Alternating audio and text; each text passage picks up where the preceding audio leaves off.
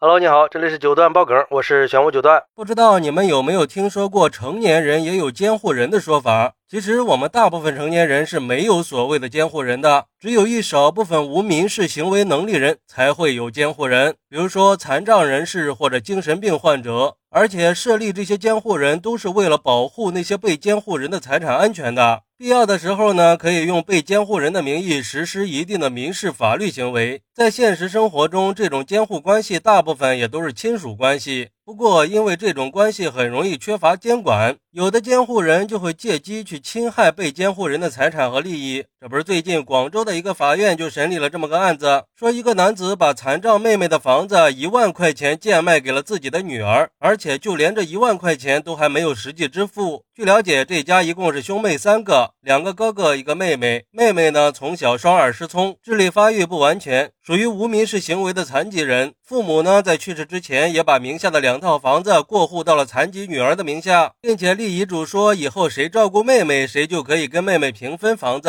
父母去世以后呢，两个哥哥就协商一起照顾妹妹，而房子呢是大哥和妹妹共同继承一套，二哥和妹妹共同继承另一套。在二零一四年的时候，大哥去公证处把自己认证成了妹妹的监护人，可实际上大哥却经常以自己工作忙为由拒绝照顾妹妹，反倒是二哥和二嫂一直在照顾着妹妹的生活起居。但是二哥在二零一七年的时候因病去世了，这下二嫂就有些力不从心了。就找到大哥商量着轮流照顾妹妹，可是大哥还是以自己工作忙为由拒绝照顾妹妹。为了保障妹妹能有个稳定的生活。无奈之下，二嫂就把大哥给告上了法院，希望法院可以判决大哥承担起照顾妹妹的责任。但是在诉讼的过程中，二嫂发现大哥居然把妹妹名下的房产以一万块钱的价格过户给了自己的女儿，并且在没有实际支付购房款的情况下就已经办理了变更手续。二嫂觉得大哥侵犯了妹妹的合法权权益，然后二嫂又以自己女儿的名义又一次把大哥告上了法庭，请求法院判决房子的转让行为是无效的。可是，在庭审过。程中，大哥表示，二弟的女儿不属于妹妹的近亲属，没有这个权利。而自己作为妹妹的监护人，虽然没有实际照顾妹妹，但是支付了一定的生活费用，也算是尽到了抚养义务。至于说妹妹的房产，那只是自己在为了给妹妹办理低保手续时候做的准备，不算是恶意侵占财产。而且既然二弟已经去世了，弟妹就已经跟自己家没关系了，所以希望弟妹不要过多的插手自己家的事儿。不过法院经过审理认为，二嫂属于在感情上最关心被监护人的主体，有权保护被监护人的合法权益。至于妹妹能不能享受低保待遇，跟大哥转卖房产的行为没有必然因果关系。所以对于大哥辩解的为申请低保做准备的说法，已经超过了现实的合理程度，不是以人为本、诚实信用的体现，已经侵犯了妹妹的合法权益。最终法院判决这个房产转卖是无效的，要求大哥把房产重新过户给妹妹。嚯，这大哥确实够不要脸的呀！你说同样是哥哥，差距咋就这么大呢？甚至还不如个嫂子。而对于这个事儿，有网友就说了：“人为了金钱，已经可以这么无耻了吗？简直就是畜生啊！”作为大哥，不愿意照顾残疾的妹妹不说，还把妹妹的房产给霸占了，话还说的那么漂亮。我看做事儿也做得很漂亮嘛，为了自己的一己私欲，什么事儿都敢做呀！看看二哥都已经去世了，人家二嫂还是愿意去照顾妹妹，真是你这个亲哥还不如个外人呢，用禽兽都形容不了他的恶毒了。不过也有网友说。说白了，这二嫂不也是为了利益吗？都是无利不起早，谁也别笑话谁。既然已经说好了，兄弟两个人一人平分一套，那大哥提前过户了也没什么吧？那不迟早的事儿吗？我看二嫂是怕自己那套保不住吧。